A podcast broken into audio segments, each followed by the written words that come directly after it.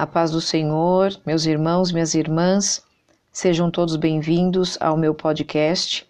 Eu quero deixar uma palavra ao teu coração, registrado em Êxodo, capítulo de número 33, versículo de número 15 a seguir, que diz assim: Então disse-lhe: Se a tua presença não for conosco, não nos faça subir daqui.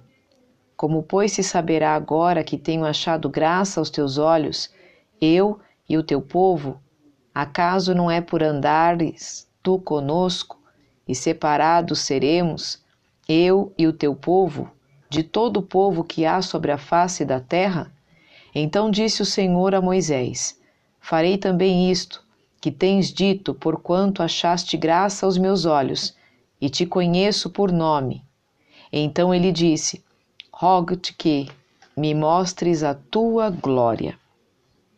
Quando nós lemos esse texto, nós percebemos o quanto Moisés era íntimo de Deus. E no momento, ele pede em oração que o Senhor continue com a sua presença ao lado deles. Moisés não queria anjo, Moisés não queria mais ninguém a não ser a presença do nosso Deus. E quando a gente fala de presença, a gente fala de um certo encontro que temos com o Senhor, por conta de sermos dependentes dele. É a presença dele que nos dá experiências, é a presença dele que nos ajuda a ter responsabilidades em carregar a sua glória, é a presença dele que nos ajuda a levantar cada manhã e ter certeza de que o dia será glorioso porque estamos na presença dele e porque ele nos guia todo instante. Esta presença transforma as nossas vidas, nos santifica e nos faz ser instrumentos para a glória de Deus.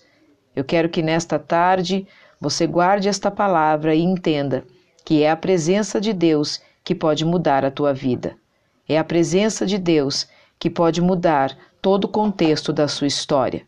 Então não deixe de carregar esta presença. Não aceite que anjo ou qualquer outra pessoa venha te guiar mas que a presença do Senhor guie os teus passos a cada dia, em nome do Senhor Jesus. Deus abençoe a cada um de vocês.